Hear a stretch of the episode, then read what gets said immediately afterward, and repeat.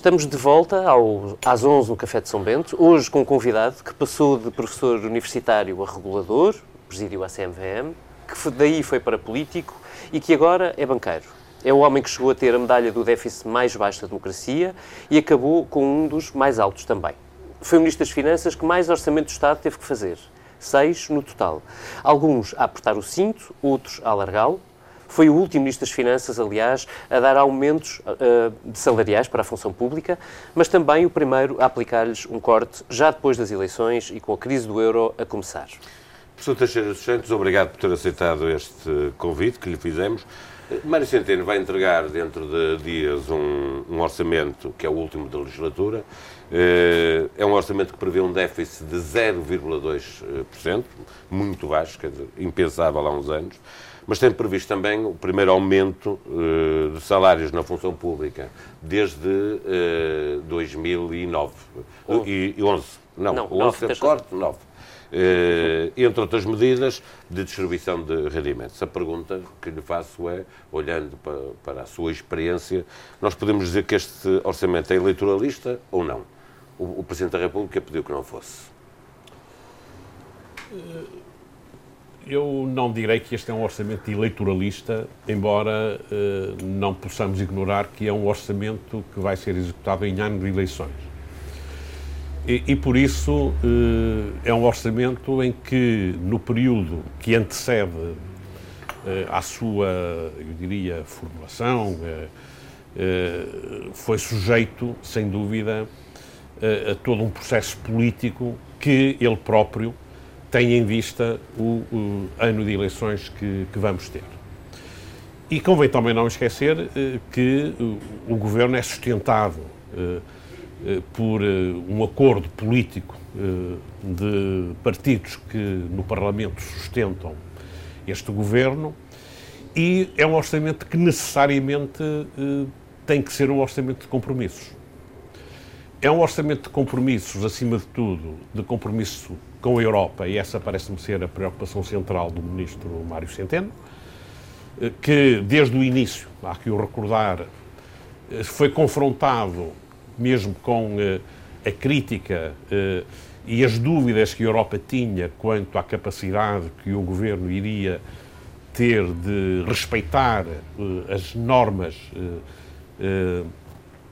que na Europa regem uh, a política orçamental dos um países. déficit muito apertado. Exato. E, portanto, uh, o, o, o, Ministro e o Governo, também, há que dizer, o Primeiro-Ministro aqui tem necessariamente um papel central e decisivo também na, uh, na condução desta política, assumiram esse compromisso de respeitar e de não falhar perante a Europa aquilo que deveriam ser os compromissos não, assumidos. Esse é o primeiro deixa, compromisso. Mas não, não deixa é? de ser curioso que o Governo tenha, uh, tenha ido mais longe do que a própria Europa lhe pede em, em, no que diz respeito a metas tem ficado mais vezes abaixo da meta uh, do, que, do que o contrário. Uh, mas eu, eu, recordo que no início, precisamente a Europa tinha receio que, que, o governo, que o governo iria ficar aquém, aquém dessa meta, não é? Portanto, e, e eu acho que há aqui também desenvolvimentos positivos eh, em termos da evolução da economia. Tivemos, de facto, no ano passado um crescimento eh, que, que de facto, contrasta com o fraco crescimento que tivemos em anos anteriores e o melhor desempenho económico do país acabou por se refletir também num desempenho orçamental que foi melhor que aquilo que inicialmente se antevia. E isso, sem dúvida, é capitalizado a favor, eu diria, da credibilidade da imagem do governo perante perante os seus parceiros europeus. Mas eu gostaria de salientar este primeiro compromisso, que é o de não falhar nesta frente, que eu acho que é decisiva, e mais, e que acho que é muito importante, eh, neste contexto que temos na União Europeia, de uma Itália que eh, está a, a, gerar sinais de, de, alguma, eu diria, intranquilidade eh, neste domínio, e, e, e Portugal pode uh, ocorre aqui o risco de poder ser afetado por. Podemos ou por aí, contagiado por, por de desenvolvimentos negativos que possam surgir Exato. do lado da Itália. Não é? Portanto, Acabei de receber uma, uma mensagem. cautelosos Estamos, eh, hoje, convém avisar os nossos ouvintes, estamos a gravar eh, o programa com o professor Teixeira dos Santos, visto que o professor Teixeira dos Santos já não conseguiria, na, eh, na nossa hora normal, estar, estar connosco. Eh, acabo de receber uma mensagem de alerta dizendo que Portugal pagou os juros mais altos há 10 anos, já contaminado pelo que está a acontecer dúvida, em sim, Itália. E uma das grandes discussões que temos feito, que, que temos ouvido nestes dias de preparação do orçamento, é se, ah, há, se há semelhanças, até onde é que há semelhanças neste cenário de hoje, não é? Com muitos riscos externos, com Itália, ah, com ameaças de, de acordos comerciais que podem cair, ah, e que aliás estão a cair em alguns casos, com o Reino Unido prestes a sair e não sabemos com acordo, sem acordo, com, quer dizer, com tantos riscos externos, temos, temos semelhanças com aquilo que o professor Teixeira dos Santos viveu quando esteve ah, a preparar aquele orçamento, por exemplo, de Sim. 2009, ah, que era um orçamento que previa um crescimento e que depois acaba com uma recessão ah, muito grande e, portanto, com, com contas públicas ah, em Há- negativo. Há, há- há semelhanças no sentido em que eh, é um orçamento que, tem, eh, que está a ser elaborado e que tem como pano de fundo uma conjuntura internacional que nos suscita inquietações e preocupações e, e- e- e relativamente à qual nós eh, temos que não eh, não nos nós, acautelar e que não depende de nós, mas que pode ter consequências sobre a nossa economia. E a política orçamental que temos que seguir, de alguma forma, eh, tem que acautelar eh, os efeitos de eventuais eh, eventos externos sobre, sobre a economia ou sobre eh, a situação financeira do país. Embora me pareça que há uma havendo este aspecto comum, eh, há diferenças eh, significativas entre aquilo que vivemos hoje e o que vivíamos há 10 anos. Porque nós há 10 anos, eh, o problema que nós tínhamos era de uma crise financeira que já se vivia, em 2008, e, e- e na altura em que estávamos a fazer o orçamento para 2009, somos confrontados com a falência do Lehman Brothers, que veio agravar ainda mais a conjuntura, mas o grande problema que nós tivemos, os grandes receios que tínhamos nessa altura eram, por um lado, a instabilidade do sistema financeiro, e, e- e- e havia muito receio de, de um colapso eh, do funcionamento das instituições financeiras eh, na sequência da falência do Lehman Brothers e eh, os efeitos recessivos que essa conjuntura poderia ter eh, na, na economia. E acha que isso é impossível voltar a acontecer, E- mesmo, e- que, mesmo que com menor dimensão, com menor intensidade? Não pode voltar a acontecer? O Eh, sistema financeiro já Não, resolveu não, não, problemas, não, não, não, parece, não, não? avalio o risco de que isso disso acontecer, eh, não, não, não, não, não avalio esse risco da forma que, que tínhamos eh, há uns anos.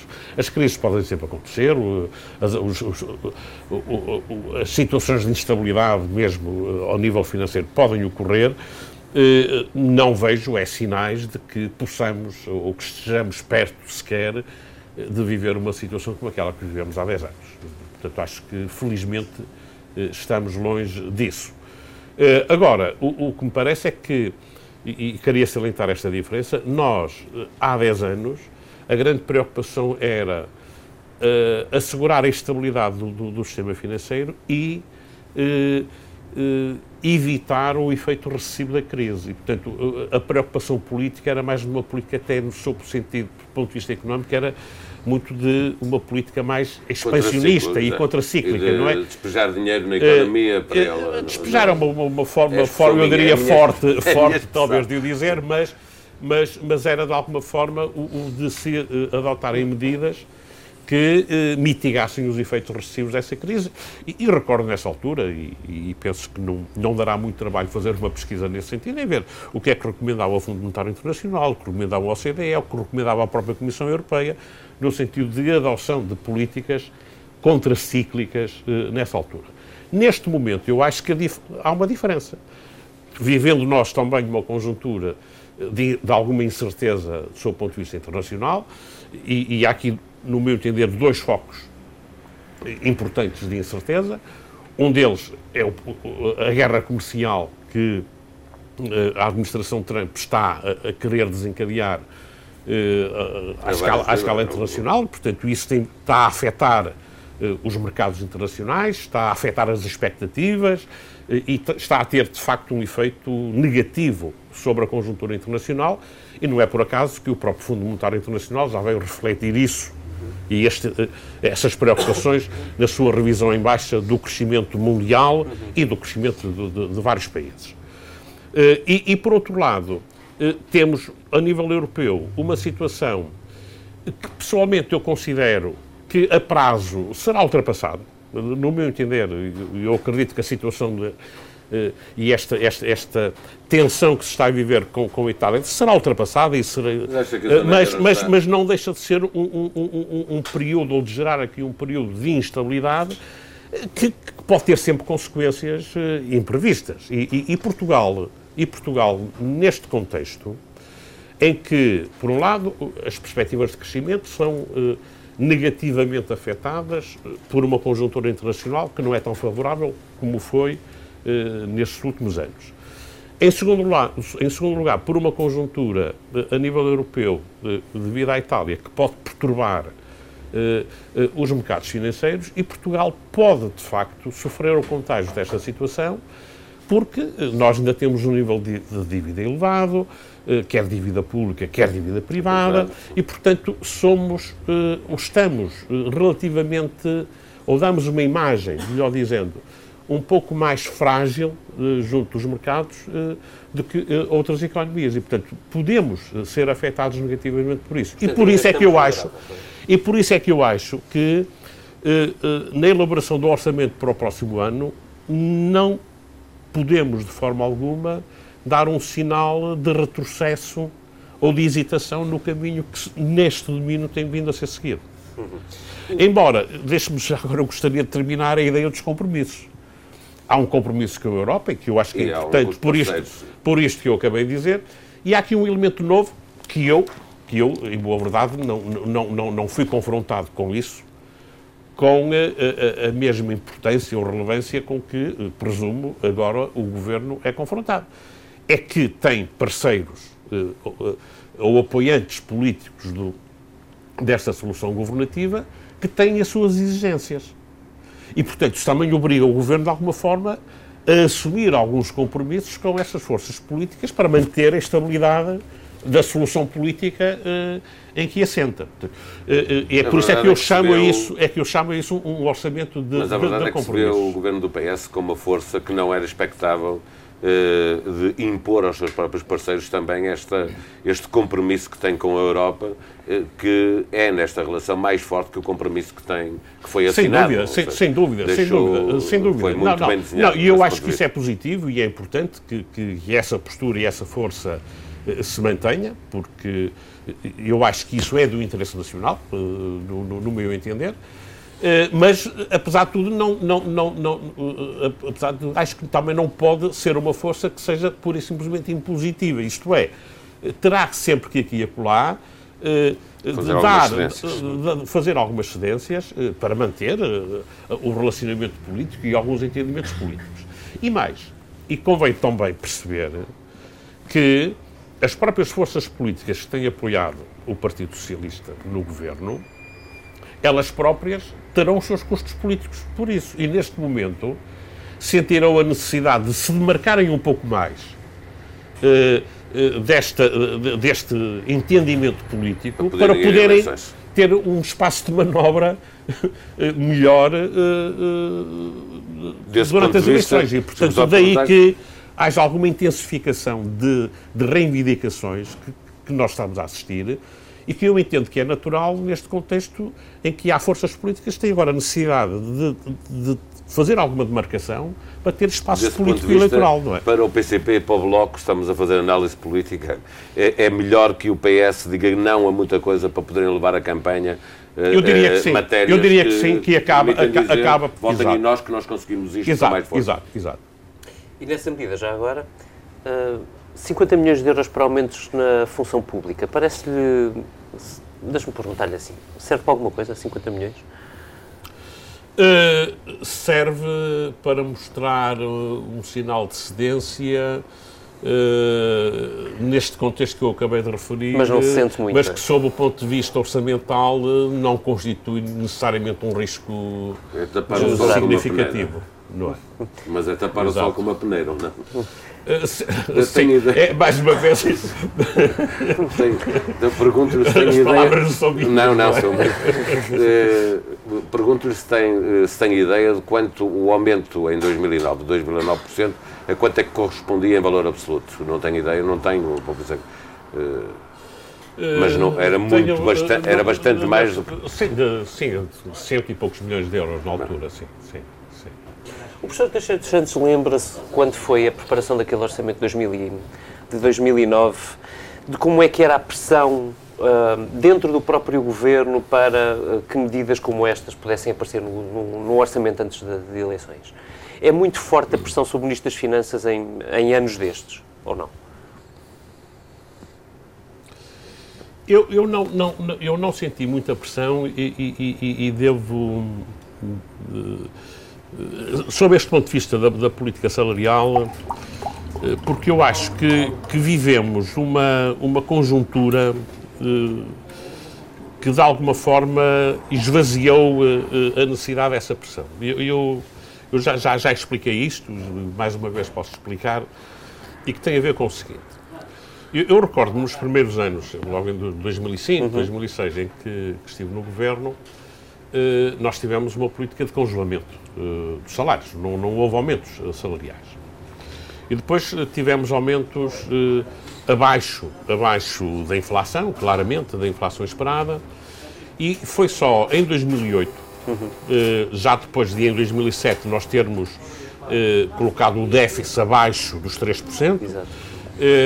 foi, para, foi, foi, foi para 2008 que nós, pela primeira vez, eh, eh, com, com os sindicatos e a política que nós seguimos, apesar dos sindicatos exigirem aumentos maiores, eh, a nossa política foi a seguinte: a inflação esperada para 2008 é de 2%, e então nós vamos ter em 2008 um aumento de 2% dos salários. Ora, acontece que em 2008 a inflação foi claramente acima de 2%. Eu recordo que em meados de 2008 foi quando nós tivemos um grande aumento do preço do petróleo, que ultrapassou os 150 dólares o barril. Tivemos aumentos de preço de várias commodities nos mercados internacionais, os metais, os cereais, em particular o milho, uhum. por exemplo. Na altura até se falava que era a questão da, da utilização agora do milho na, na, na, na, produção dos biocombustíveis, que tinha aumentado a procura mundial, estava também a pressionar os preços, etc. Mas isso uh, uh, fez com que a inflação, em, em, meados de 2008, estava nos 3, 3,1%. Sim, e depois os sindicatos vieram pedir-lhe um aumento intercalar. Intercalar, uhum. e, e a, a, política fazer, não, não há aumentos intercalares e nós discutiremos salários para 2009. Em setembro, quando estamos a ultimar a proposta do orçamento. orçamento para 2009. Eh, o que foi decidido foi, então, avançarmos com um aumento de 2,9%. 2,9% dos, eh, dos salários. Eh, a inflação esperada, a inflação esperada para 2009 agora. Para 2009 era nessa altura de 2,5%, era uma inflação de 2,5%, e então vamos então ter um aumento salarial de 2,5%, Uh, mais aqui uns 0,4 que era de alguma forma uma compensação pelo diferencial que tínhamos. Deixa-me fazer duas sim, perguntas, Sr. Teixeira dos Santos. Primeira, nunca nessa discussão de 2009 uh, o Primeiro-Ministro de então lhe usou o argumento de mas este é um ano que vamos para eleições e nós temos que não, ter... Não, nunca me pôs a, a questão desse... Nem no Partido Socialista nunca. essa conversa foi feita? No, no Partido Socialista não sei. Não, consigo. Não, é? não sei, nem o Partido Socialista comigo não falava, eu falava com, com, com, com, uh, com o Primeiro-Ministro. Que era líder do Partido Socialista. É? Mas uh, eu não interagia com o partido, uh, interagia era com, com, com os deputados sentiu, da Assembleia, etc. Que isso fosse mas, um argumento. mas não, mas, mas, sim. Não sentiu que esse fosse um argumento? não, não, não, não, não. Agora, atenção, na altura, quando, quando foram decididos os 2,9, é evidente a sugestão, ah, 3, 3,1, não, não, não, não, ultrapa, não ultrapassamos, eu recordo disso, não ultrapassamos a fasquia dos 3%, isso não, ficamos nos 2,9%, e que seria, seria esse não ultrapassar. Para mim também era, era, era um sinal eh, de, por um lado, eh, ter em conta, em boa verdade, o que se passou em 2008 e a necessidade de fazermos alguma correção, mas também um sinal de que não vamos fazer um aumento que seja entendido excessivo, uh, uhum. uh, entendido como excessivo. E, portanto, para mim, o 2,9 era, era uma fasquia que me parecia ser a fasquia ajustada para, por um lado, corrigir o diferencial de 2008 e não dar um sinal de que estamos aqui no, no, é numa ideia de facilitismo uhum. de aumento salarial. É Agora, uma coisa, uma coisa é certa. Nós, em 2009, fomos surpreendidos com uma situação em que a inflação, em vez de ser 2,5, como se esperava, foi de menos 1.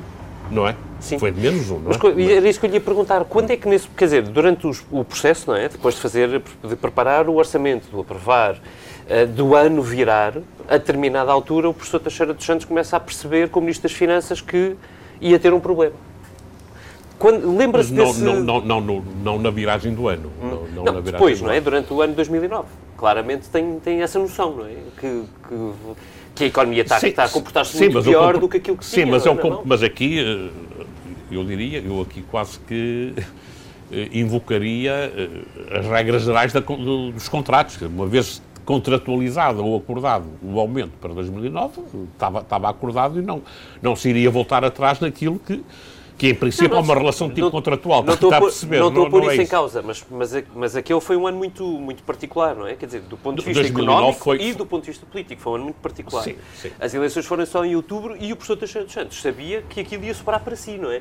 Como Ministro das Finanças, se ficasse, e ficou, uh, pois, no governo, foi, aquilo se sobraria para si. Portanto, era uma conjuntura fazer o orçamento de 2010, não é? Em, em plena campanha. Uh, não, o, o, o, orçamento foi feito posteriormente, porque o orçamento de 2010 só foi feito após a, após a tomada... Mas há, há, informação a circular sobre o que pode ser o orçamento de 2010 quando estamos em, em setembro? No, no verão de 2009 ainda não, porque de facto uh, no verão de 2009 uh, não há não há ainda muita preocupação do, do orçamento.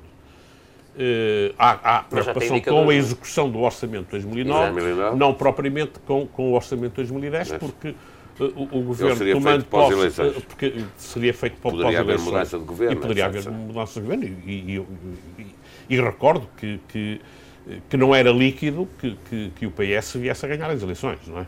Pois não. Ganhou não era perdendo a maioria absoluta. Não, foi, foi perdeu a maioria absoluta. E aliás, toda a discussão política nessa campanha é uma discussão muito sobre se uh, devemos ter mais cuidados ou menos cuidados, tendo em conta uh, aquilo que se perspectiva na economia mundial. Lembro-me lembro disso. Andava é? Manuela Ferreira Leite, líder do PSD, uh, eh, fazer uma campanha que muita gente no próprio PSD uh, a criticava por ser demasiado pessimista em relação ao que podia acontecer, portanto, não motivando o eleitorado para o próprio PSD. Deixa-me avançar só um bocadinho neste, nesta conversa para irmos já para 2011 que é o momento em que, depois de haver um aumento de, na função pública de 2,9%, em outubro de 2010 estamos a discutir cortes de 3,5% a 10% no salário de, do, da função sim. pública. Uma inevitabilidade. Tinha havido aquele ganho de 2,9 para uma deflação de menos 1. É? Uhum. Uh, se pudesse voltar atrás, uh, teria feito as coisas de outra maneira em 2009, se soubesse. Uh, eu, eu, eu, de uma forma geral, eu tenho sempre muita relutância em, em, em fazer esse exercício, de voltar atrás e fazer. Porque nós, a cada momento, somos confrontados com uma situação, com a informação que é disponível naquele momento e temos de tomar decisões naquela altura, com o que sabemos, com o que podemos esperar naquela altura. É evidente que eu hoje, se recuar ao passado, eu sei mais do que o que sabia na altura. Na altura. Portanto, e, uh, não, acho que não é legítimo fazer esse tipo de exercício, porque, uh, por exemplo, esta, esta, esta, questão que eu estava a referir do, da decisão do aumento salarial para 2009. É evidente que se eu, em 2008, soubesse que a inflação ia ser menos, menos, menos um, nunca, nunca, nunca tomaria, certo, não, esse, não, nunca tomaria essa decisão, não é? Agora, eh, sem dúvida, eh, sem dúvida que, que nós temos de ter consciência e, e, ter isso presente, que a cada momento eh, nós sabemos o que sabemos e a informação é sempre limitada, mas a questão é que temos que decidir com base naquilo que sabemos nesta altura, naquilo que é possível esperar a partir dessa informação e, e, estamos sempre sujeitos a riscos, das decisões poderem ser mais ou menos acertadas, eh, serem mais ou menos ajustadas. E, portanto, eh, cometemos erros, sem dúvida cometemos. Agora, quando cometemos erros, é sempre isso quer dizer que os cometemos de uma forma deliberada. Isso é que seria grave, claro, claro. é óbvio, não é? Em 2009, hum, se calhar, deixa-me passar, deixa passar à frente. Como é que é preparar hum, um orçamento de Estado. Nós estamos, eh, enfim, em vésperas da apresentação do último desta, desta legislatura uh, e o Governo esteve em Conselho de Ministros, tanto quanto sabemos, uh, continuará a afinar o documento que terá que entregar até dia 15 na Assembleia da República e discutindo com os seus parceiros. Quando se chega a estas reuniões já está tudo preparado, já está tudo... Uh, de, concretizado com o Primeiro-Ministro, com o resto do Governo? Ou, sim, ou o Ministro sim, das Finanças continua de a dizer que não? Sim, de uma forma geral, há, há, uma primeira fase, isso é algo que é feito antes, antes do verão, é, ou, é, portanto, pelo menos antes do período, do período de férias que, que, temos no verão, que é a definição dos grandes números do orçamento, do próximo orçamento. E é, e é daí que resulta a definição daquilo que nós chamamos os plafons ministeriais. Sim, o que no é que fundo, cada um dos No fundo dizemos a cada, a, cada, a cada ministério, olha, o, o vosso plafão é este, uhum. e agora, com base neste plafão, o, o, têm que informar os vários serviços, porque uhum. depois desdobra-se. Uh, o orçamento de cada ministério é a consolidação dos orçamentos dos inúmeros serviços que... Uh, que compõem esse Ministério. Não é? E, portanto, é, partir, é, é um pouco um, um, um top-down, não é? Uhum. de cima para baixo, com a definição do, do, do plafão. O, o, o, Ministério depois terá que desdobrar esse plafão em plafões internos, não é? Para, para cada, os vários serviços, cada e cada serviço, tem que fazer o seu, o seu, o, seu, orçamento. Isso, isso normalmente portanto, é feito uh, antes do verão, para que uh, a máquina de elaboração dos, dos vários orçamentos Uh, entre, Portanto, a margem entre... que sobra para discutir no Conselho de Ministros, ou se quiser com os parceiros do Governo, neste caso particular, já é uma margem muito escassa. Uh, sim, sim. A, a, partir daqui é. é. A partir daqui é. é. Depois há grandes, grandes afinações que têm que ser feitas e que têm muito a ver com. Uh, isso é feito já também na própria definição dos plafons, os grandes setores que, uhum. que eh, que pesam no orçamento, o caso da saúde, o, o, caso da educação, eh, da segurança social, porque há uma, uma componente, a segurança social tem uma componente que é financiada pelas contribuições, mas também há uma componente que é de transferência Exato. do Orçamento de Estado. E é muito Portanto, volátil, não é? Uh, Os outros existe mais ou menos um controle na Segurança sim. Social, nunca sabemos uh, sim, os mas, gastos. Mas, de... mas, mas, aí, aí, aí, aí uh, há projeções e, portanto, já há um know-how de, de, fazer e de estimar a evolução desses encargos. Portanto, eh, de uma forma geral, eh, quando, quando eu era responsável pelo Ministério, eu tinha a preocupação, ia de férias em agosto, normalmente, e já ia de férias em agosto já com isto feito, quer dizer, para poder ir minimamente tranquilo, gozar duas semanas de férias, sabendo que esta componente do trabalho estava feita e que os Ministérios estavam a, a, Portanto, desenvolver o seu trabalho. A partir de é? determinada altura, o trabalho do Ministro das Finanças é basicamente dizer que não, não é? se percebe bem, é dizer ao Ministro da Saúde, em, não, em olha, desculpa lá, mas sim, não vai exato, dar para mais. Sim, sim, sim, no, na educação a mesma coisa, imagino por ali fora, seja um bocadinho isso até o próprio... Sim, mas, mas isso até vem, vem muito, vem muito é, é, é já na altura da, da definição dos, dos, dos plafons, dos grandes números para cada uhum. Ministério uhum. que que essa negociação bilateral. Exato. Portanto, não, não, não, isso não chega. Nunca houve um ministro chegar ao pé de si a dizer não preciso tanto. Uh, não, isso, isso não, não, não, Todos pedem mais. Não? Percebe, portanto, como é, como é que tem olhado para, para Mário Centeno nesse papel de, uh, de senhor não, não é? De ministro, de ministro das Finanças que tem que dizer que não. O mais mal amado esta geringonça, porventura. Não, eu, eu acho que ele tem gerido bem a, a sua posição e, e, e, e a, a, minha presunção, embora eh, portanto, não, não, eh, não tenho inside information sobre o que se passa nos bastidores do governo e, e da sua relação com, com os colegas, eh, mas a minha presunção é de que, perante o caminho que tem vindo a ser seguido, os resultados que têm sido alcançados e mais, e agora, tendo presente a própria posição dele a nível europeu, se, uhum. estando à frente do Eurogrupo, a minha presunção dizia era que estará num, numa posição de, de autoridade e de força política que lhe permite, eh, perante os colegas, ter, uma, eu diria, uma posição mais confortável de, uh, de negociação, ou de definição, melhor dizendo, daquilo que devem ser uh, as opções orçamentais. Se tivesse que apostar, apostava que Mário Centeno continua na próxima legislatura ou, como se diz nos mentideros, este será o último orçamento de Mário Centeno? Não sei, é, é sempre difícil. Uh, não, não, não, sei o que é que lhe vai na alma e na mente, uh, mas, mas eu acho que, sob o ponto de vista, já não pessoal ou até político, mas acho que, sob o ponto de vista do país, eu veria interesse em que o país assegurasse a, a presença e a manutenção do Mário Centeno Se na posição europeia, possível... pelo menos na posição europeia que está, não é? Uh, não o vê uh, como vice-presidente da Comissão Europeia, por exemplo, é um dos lugares que lhe apontam depois de não, não, fechado o presidente. Não, não, não, não, me custa, não me custa absolutamente nada vê-lo nessa, nessa posição, mas isso depende de muitos fatores de natureza política, interna e externa, de, de negociação com os parceiros europeus. Uh, há muitos fatores que, obviamente, determinarão isso. Agora, pessoalmente, como cidadão, como português, gostaria imenso de, de poder ver um português eh, numa posição dessas, e em particular Mário Centeno, que, estando já numa posição de destaque eh, à frente do Eurogrupo, não vejo porque não eh, também poder estar à frente ou estar numa posição de cimeira, cimeira na, da Comissão. A, a, nível da Comissão. O professor Teixeira de Santos foi, teve duas experiências no Governo. Teve uma primeira como Ministro das Finanças de uma maioria absoluta, digamos assim.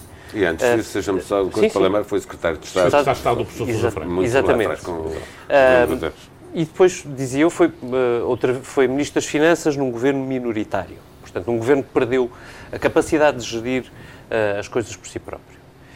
O, o professor Teixeira dos Santos, olhando para a legislatura que segue, e na conjuntura de que falava há pouco, não é? Mais, provavelmente mais incerta, menos, uhum. uh, talvez até de menor crescimento do que temos tido nestes anos, um, acha que o, que o Partido Socialista pode um, arriscar um governo sem um apoio parlamentar sólido como teve aqui eh, durante estes anos, com o acordo escrito que existiu? Eu, arriscar pode sempre. Eh, agora, eu, eu acharia preferível um governo com um apoio parlamentar que não dependesse de acordos desta natureza. Isto é, eh, preferiria uh, um governo que tivesse claramente uma maioria na Assembleia a suportá-lo. O que não quer dizer que não, não ter essa maioria não, não tenha que ter a preocupação de gerar consensos e, e, e, acordos mais alargados em termos de, em áreas e em medidas de política que são fundamentais para o país. Se não houver maioria, prefere eh, esta solução política de um acordo parlamentar à esquerda ou mais virado para o PSD? O que é que acha que era melhor para eu, o país, numa eu, situação de maior instabilidade? Eu, uh, pessoalmente, não, não, não vejo uh, muita vantagem para o país no prolongamento de uma solução de governo desta natureza. Portanto, acho que uma um acordo à esquerda como aquele que tivemos nestes últimos anos, não, no meu entender, não é desejável eh, que se prolongue uh, durante muito mais tempo. Uh, preferiria ter um Partido Socialista por si, em condições de governar, mas que não tivesse esta dependência que tem de, no limite, da esquerda. Governar como governou uh, António Guterres uh, a ver a cada orçamento sem ter um acordo Sim, firmado com ninguém? Eventualmente, eventualmente. Uh...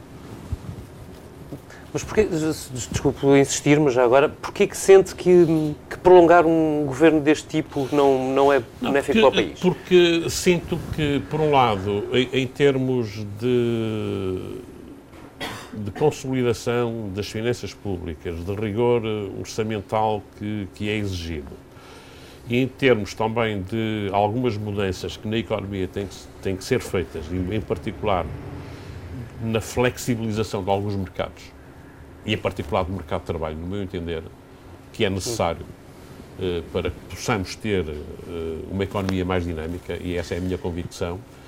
Isso é, um, isso é uma é- tese tão difícil é de vingar o Partido Socialista, não é? eu sei, portanto, o próprio Partido Socialista internamente não. Eh, eu, diria há divergências quanto a esta matéria. portanto não há aqui uma uniformidade até de opiniões dentro do próprio Partido Socialista e, e, e não parece que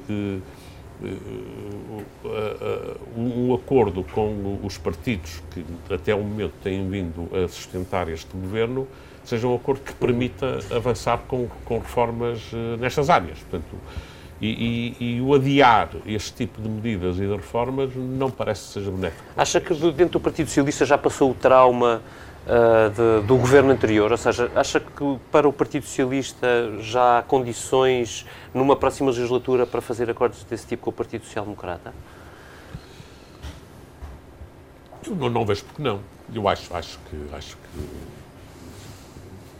esse, esse trauma do, do, do, governos anteriores, eu acho que sim, acho, acho que sim. Mas é porque tempo, mudou de Passos Coelho para Rui Rio a liderança ou porque eh, era, é obrigatório para um partido de poder como o PS eh, a certa altura deixar de ter esses Não, eu, eu, eu, acho, eu acho que é obrigatório para, para um partido como o PS, como também é obrigatório para um partido para o, como o PSD, que são partidos que são partidos de poder, não é? Que, que têm que saber eh, gerar os acordos necessários e acordos até de regime, que eh, eu recordo, eh, desde o 25 de Abril foi fundamental, pelo menos acordos implícitos, não necessariamente explícitos, mas houve aqui acordos implícitos entre as duas grandes forças políticas deste país, que foram fundamentais para o país estar na Europa, para se desenvolver, para ter a moeda única, etc, etc. Não é? Mas você acha que o governo de Passos Coelho e Paulo Portas foi tão mau como pintam o PS atual e a, e a esquerda que suporta o governo,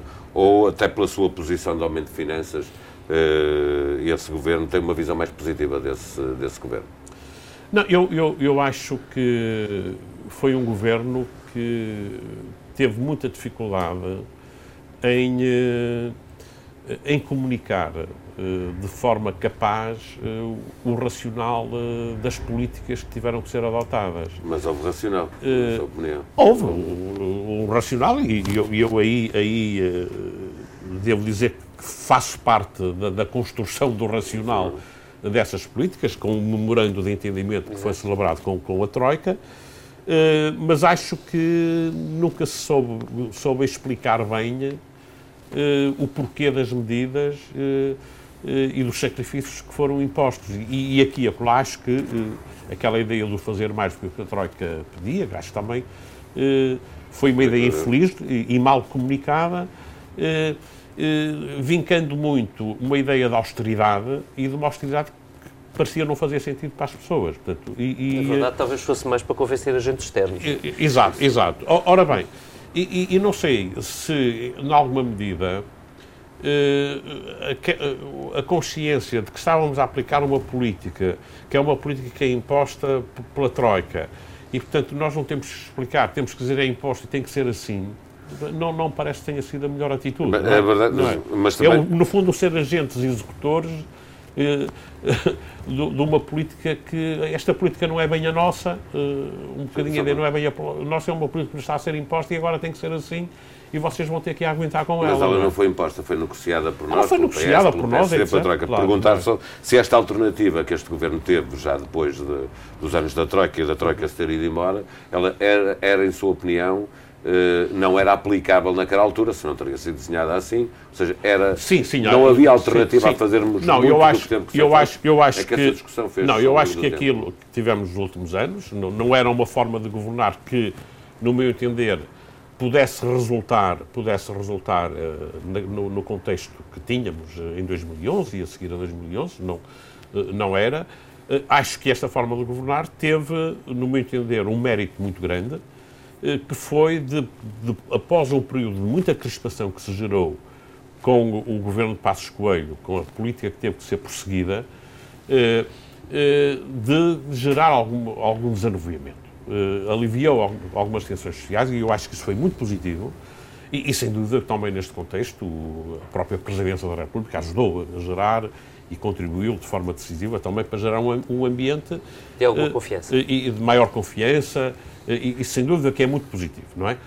Portanto, quando eu há bocado dizia que em termos de, desta solução governativa para o futuro, eh, pessoalmente não, não digo não, não, não gostaria de um outro tipo de, de solução política, mas não quero com isso dizer que não reconheça méritos eh, em muitos aspectos àquilo que foi feito e que foi conseguido nestes anos. Atenção. Uh, há tempo, talvez, ainda para uma pergunta antes de sairmos uh, do ar. De, depois prolongaremos esta conversa um pouco mais uh, em podcast com o professor Teixeira dos Santos, mas para acabar, enquanto nos, mais pessoas nos estão a ouvir em direto na rádio, uh, professor Teixeira dos Santos, ao decidir encostar o então Primeiro-Ministro José Sócrates a uma decisão que forçava um pedido de ajuda externa, o professor acha que a direita lhe perdoou? E já agora, acha que o Partido Socialista uh, o sentiu, uh, se sentiu traído com essa decisão? Como é que está a sua relação hoje com, com as pessoas do Partido Socialista? Não, eu uh, devo dizer que nunca, nunca me interroguei muito sobre, sobre se como é que se sente o Partido Socialista ou se sente a direita. Eu, acima de tudo, sempre me preocupei em sentir-me bem comigo próprio e em ter consciência de que fiz aquilo que achei que devia ter sido feito. Porque, em primeiro lugar, eu tenho que viver comigo próprio. Eu, eu, eu lembro muitas vezes de um poema do Sá de Miranda, que é muito antigo, que é o poema Comigo me desavim, não é? E que diz que o maior inimigo dele está dentro dele, não é? Portanto, eu nunca gostaria de viver numa situação dessas, não é? E, e, e, e eh, agora, se, se, se, me perdoaram, se não perdoaram, não, não sei. Eh, eh, agora, o que eu sinto, sinto é que, de uma forma geral, por aquilo que vou sentindo e pressentindo, e é evidente que tudo isto é, pode ser sempre muito filtrado, porque, mas e, por pessoas que, que, que eu conheço e que ouvem muito e me vão dizendo, de uma forma geral, acho que perceberam bem o porquê uh, da decisão e, perceberam também que, que, verdadeiramente não havia outra coisa a fazer senão aquilo que uh, foi feito na altura, não é? E, e, portanto, isso de alguma forma também, isso reconheço, ajuda-me a dizer que no momento, a decisão que eu tomei, que, que eu considerei que era a decisão mais acertada, parece-me que foi entendida tão bem como sendo a decisão acertada a ser tomada nessa altura. Avisar só aos nossos ouvintes que estamos a sair daqui, mas que uh, a audição, ou melhor, a conversa com o professor Teixeira dos Santos continua uh, em podcast e no site da TSF. Um, mas já agora para fechar este ponto, uh, professor Teixeira dos Santos, um, a, sua, uh, a sua relação com, com António Costa, com as pessoas que formaram este governo, uh, agora que o professor Teixeira dos Santos voltou, digamos assim, a uma atividade que exige uh, interação com o governo, sente que é prejudicada pelo, pelo, pelo que aconteceu naqueles anos ou que Não. as pessoas deste governo sentem também que fez aquilo que tinha que fazer para, uh, para país? Não, não, não, sei o que sentem, também nunca, tive a, nunca os interpelei sobre isso, porque acho que não, não faria sentido. Eu pergunto tenho, isto porque este tenho, é um governo que tenho, tem um discurso muito contrastante com, uh, com tudo o que esteve para trás, não é? Sim. Portanto, com, com... Não, eu, eu, eu uh, sinto, eu tenho uma, tenho uma boa relação com, com, com muitas pessoas que estão no governo, com, de, com o próprio Primeiro-Ministro, não, não, não, não, não, há qualquer problema de, de relação pessoal. Eh, agora, eh, eu próprio, e por opção minha, eh, quando saí do governo, tomei uma opção. Regressei à vida académica, que foi uma coisa que fiz durante muitos anos, antes, antes de, de, de 1995 ter, ter desempenhado um cargo político a partir da altura, que, como já foi referido, como secretário de Estado do, do professor Sousa Franco, no, no primeiro governo do, do engenheiro António Guterres, eh, mas eh, regressei à vida académica, eh, fui muitas vezes, como direi, interpelado para intervenção política, procurei sempre manter-me distante da atividade partidária, nunca fui um homem de partido, nunca fui militante de nenhum Sim. partido, e, e, quis, depois de, de, dos anos, e de seis anos no Ministério das Finanças, quis também, de alguma forma, distanciar-me e, e, e, seguir uma vida que não passasse tanto e que não, não, que não, não, não estivesse tão envolvida na política no, no, no dia a dia. Essa foi uma opção minha, consciente. E, e, e, é essa opção que eu tenho, tenho, tenho vindo e tenho, tenho vindo a manter, o que não quer dizer que não, não, não continuo interessado na política, sou um cidadão que, que também se preocupa com, com, com, com o país e com, com o futuro do país, e, e, por isso não posso deixar de me preocupar também com a política do país. Estou atento, tenho as, também tenho as minhas opiniões, obviamente, como, como é bom de ver, e, e, mas não, não, não, não, não estou interessado em ter uma, uma atividade política estrita, ativa, de, de intervenção, ou, ou, ou, de envolvimento em iniciativas de caráter... dos Santos sei, de, deixa de ser político, tem um intervalo e, entretanto, agora é banqueiro. Uh, está uh, à frente do Aerobic neste momento. Qual é que acha que é, a, das duas profissões, a que tem uma imagem mais difícil para com os portugueses? Hoje, a de banqueiro ou a de político? Onde é que se sente maior tensão?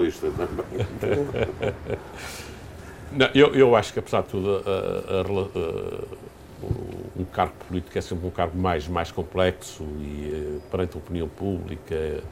Porque está mais disposto. E, e, em particular, eh, no, num Ministério como é o Ministério das Finanças. É de muita pressão. É, é de muita pressão e, e, é um Ministério onde muitas vezes temos de tomar decisões que temos consciência que não, não são decisões que sejam uh, necessariamente bem entendidas pelo público ou bem aceitas e, portanto, há, há, há sempre. O, é sempre possível. Eh, dar uma certa imagem de impopularidade a alguém que tem que uhum. ser rigoroso, que tem que obrigar a certas medidas que são que impõem sacrifícios. Uh, portanto, o Sr. Teixeira é um dos Santos acha que os outros difícil, ministros é? usam o Ministro das Finanças como escudo por causa disso, ou não?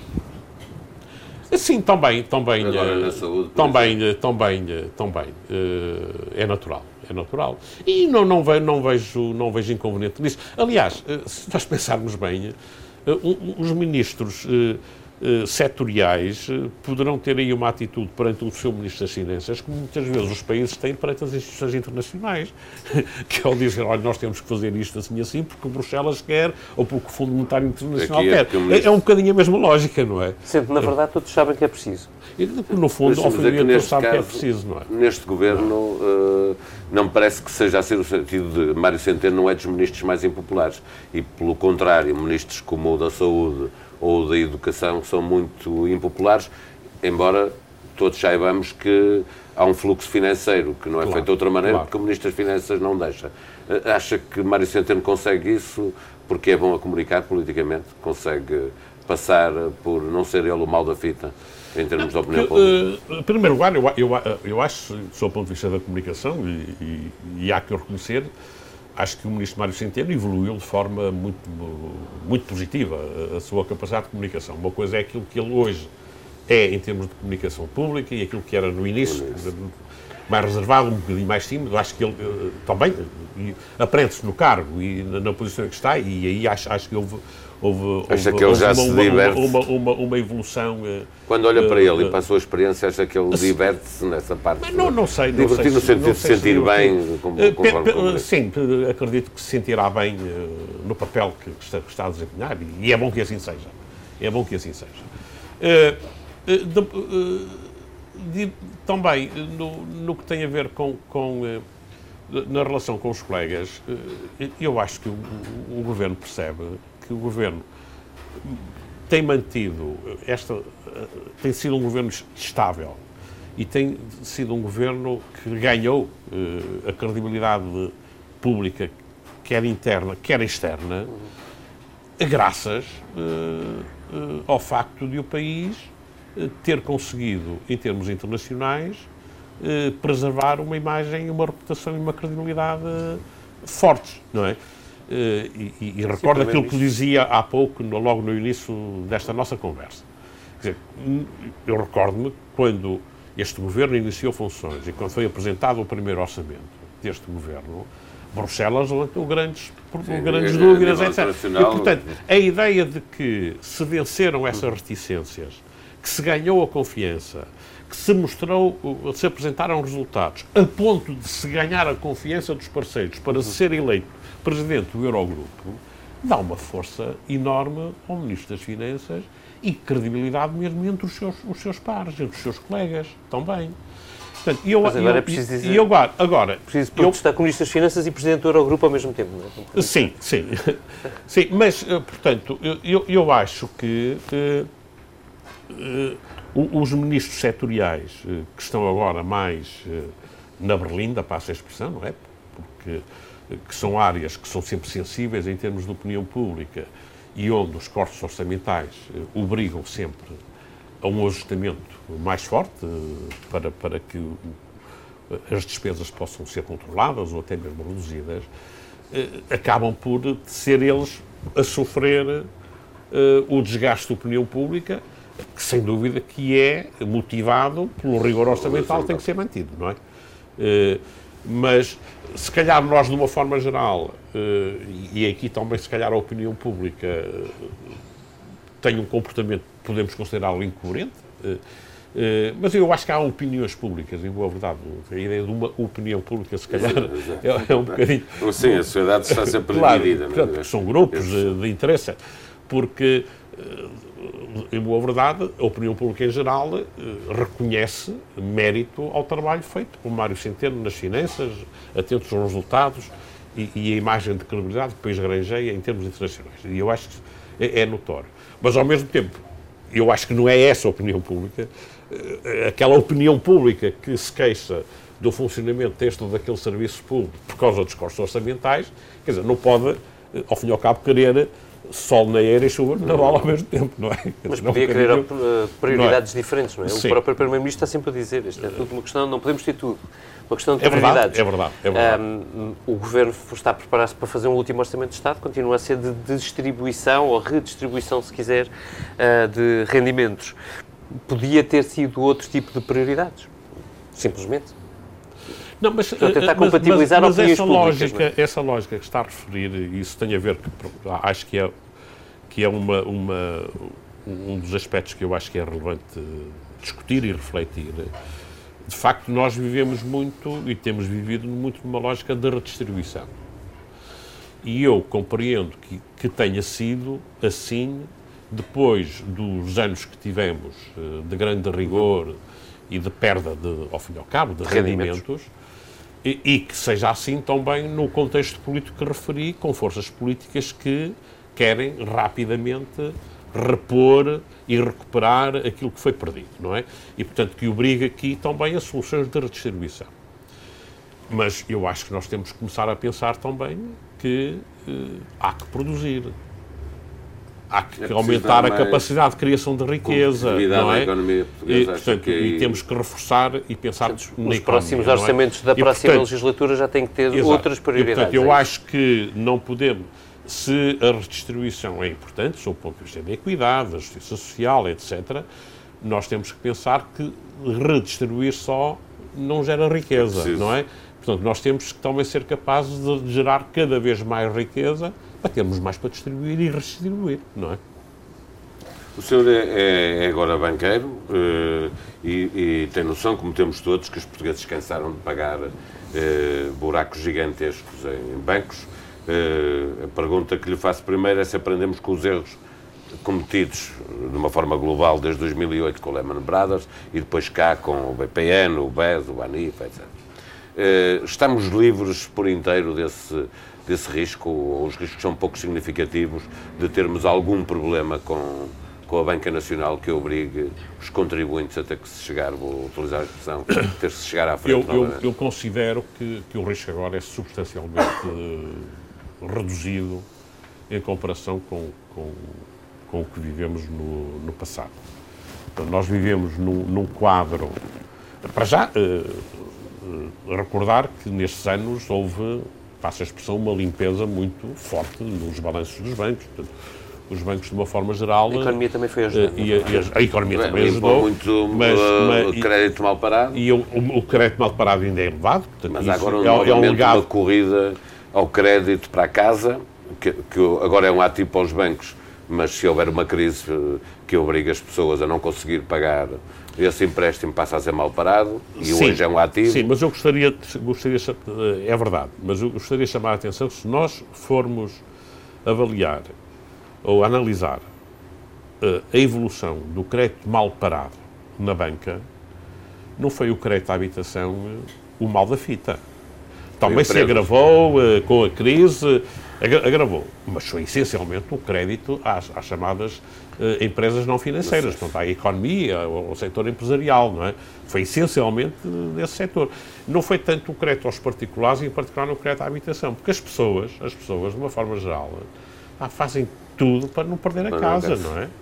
E, portanto, eh, só em casos muito dramáticos é que as pessoas acabaram por eh, incumprir e, até perder a sua casa face à banca, porque resistiram muito até chegar a esse ponto. E, daí que, o, o, tendo havido algum uh, agravamento do mal parado no domínio do crédito à habitação, não se compara de maneira nenhuma com aquilo que se Sim, mas muitas vezes foi empresas, empresas é? de construção, não. por exemplo. É? Também houve, há muito crédito mal parado em empresas de construção. Sim, no setor da construção. No, sim. Mas, mas não, queria dizer, eu não, não considero que eh, o risco agora é, é, é, mais reduzido, porque também vivemos num quadro, diria, de regras e de supervisão eh, mais exigente e mais, apertado, eh, o que é positivo, e mais, e vivemos, quando eu digo um quadro de regras e de supervisão mais, mais exigente, não é só das autoridades de supervisão, é mesmo dos mecanismos internos que os bancos têm que ter de auditoria, de controle de pouco, risco, de gestão de risco, etc. Portanto, pouco, e, e esses são aspectos importantes. E uma coisa que, sua uh, na preparação desta conversa que focava exatamente essa necessidade que os bancos têm de gerir melhor o risco, avaliá-lo melhor, sim, etc. Acha que os bancos estão a fazer bem essa evolução? Sim, acho que estão, evoluíram, evoluíram, evoluíram uh, nesse sentido.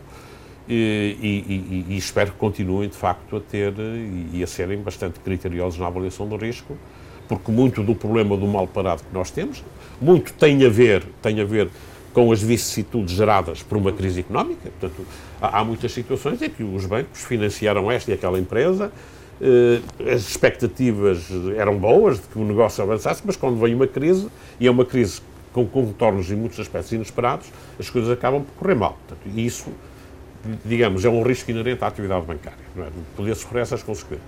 Mas terá havido situações, e essas estão, muitas delas estão a ser discutidas. Uh, dinheiro que foi emprestado contra pá, e muitas vezes não houve, nenhuma, não, houve, não houve verdadeiramente uma boa avaliação uh, de risco e muitas vezes não houve, não se calculou ou não se cobriu o risco de forma adequada com, com garantias adequadas, etc.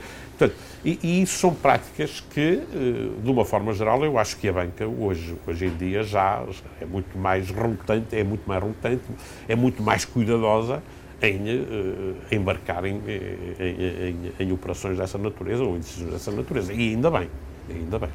Sr. Teixeira dos Santos falava-nos da regulação, que ficou uh, com outras regras mais fortes. Uma das suas heranças, ainda enquanto Ministro das Finanças, é um, o, o, de, o, nome de Carlos Costa, hoje, e desde então, aliás, Governador do Banco de Portugal. Acha que ele tem desempenhado bem o papel de Governador do Banco de Portugal? Eu, a minha avaliação é positiva. Eu acho que vivemos um período muito difícil no sistema financeiro, com os casos que, que o marcaram. Uh, e eh, sem dúvida que eh, é, é, é, o rosto, ao fim e ao cabo, de um supervisor que muitas vezes considerou que os problemas nos bancos eh, que os bancos viveram é, é fácil apontar, apontar o dedo ao supervisor, ao supervisor. O Partido Socialista fez várias vezes. Mas, mas, a relação entre mas, este governo e o mas, mas, foi mas, muito má. Mas, mas eu acho que, e aí, normalmente a minha preocupação aí é quando a, a, a situação está mal nas instituições, prime, o primeiro responsável não, é, não é o responsável pela supervisão. Atenção, portanto eh, se, se, as instituições eh, estão mal, estão na situação em questão, quer dizer, não é, não é responsabilidade do, do, é do supervisor. É da liderança, das políticas, das decisões que são tomadas ao longo de muito, muitos anos e que conduzem àquela situação. E claramente houve situações eh, que, e pelo menos aquilo se diz, onde a situação foi escondida. O supervisor, quer dizer, o supervisor não é uh, um Big Brother que esteja com informação que, com informação dá... que lhe é prestada, que lhe é prestada pelas, pelas, pelas, pelas entidades, que lhe é prestada pelos auditores externos, que também têm responsabilidades nisto, que também falharam, pela auditoria interna, etc. Portanto, e tudo isto falhou. E, e o supervisor vê aquilo que muitas vezes lhe é dado ver. Lhe é dado ver. E, E por isso mesmo a, a, a, supervisão teve que evoluir e até dotar-se de outras ferramentas e outros instrumentos para poder ver melhor e mais. Atenção. Eu não, eu não quero com isto dizer que estava tudo bem no domínio da supervisão. Agora, nós tínhamos, era um modelo e uma concepção de supervisão que, que, era o Estado de Artes, mesmo assim, na altura, e que a supervisão era feita nessa base e que assentava muito num pressuposto, que eu costumo dizer que era um pressuposto da idoneidade e da confiança, confiança claro. do, do, do, do, do lado lá. De, de, de, ter que eh, as pessoas que, est que, que, estão nas instituições, estão à frente das instituições, são pessoas idóneas e confiáveis. E eu acho que a crise vem mostrar que nem sempre é assim, não é? E por isso, eu acho que a supervisão teve que mudar de alguma forma de, de de, de, postura e de a forma como olha uh, para as instituições e tem que agora lidar com, se calhar, com um nível de suspeição maior do que lidava no passado. Não é? Com o pressuposto que as, que as pessoas não são todas nem, nem, nem, nem, nem, sempre estamos a lidar com gente séria, se calhar, não é? Portanto, e, e, e, e agora, uh, não penso que. Uh, podemos, sem dúvida, eu posso compreender que aqui e acolá haja uma outra. As decisões são sempre discutíveis, não é? Agora, não, não, não, não, não acho é que eh, eh, os casos que nós tivemos e que marcaram a nossa história financeira e bancária nesses últimos anos pá, sejam casos onde eu possa apontar claramente o dedo e o responsável por essa situação é o supervisor. Não, eu não, não, não, não, não, não subscrevo. Eh, Foram as lideranças desses, desses bancos e depois há decisões o, políticas. O, o Banco de Portugal, quando tem que intervir, já entra numa situação onde já estamos numa situação de, de, de acidente ou até de sinistro das instituições, onde, de facto, eh, eh, as decisões que têm que ser tomadas para resolver a situação podem sempre desagradar alguém. Podem sempre desagradar alguém, não é?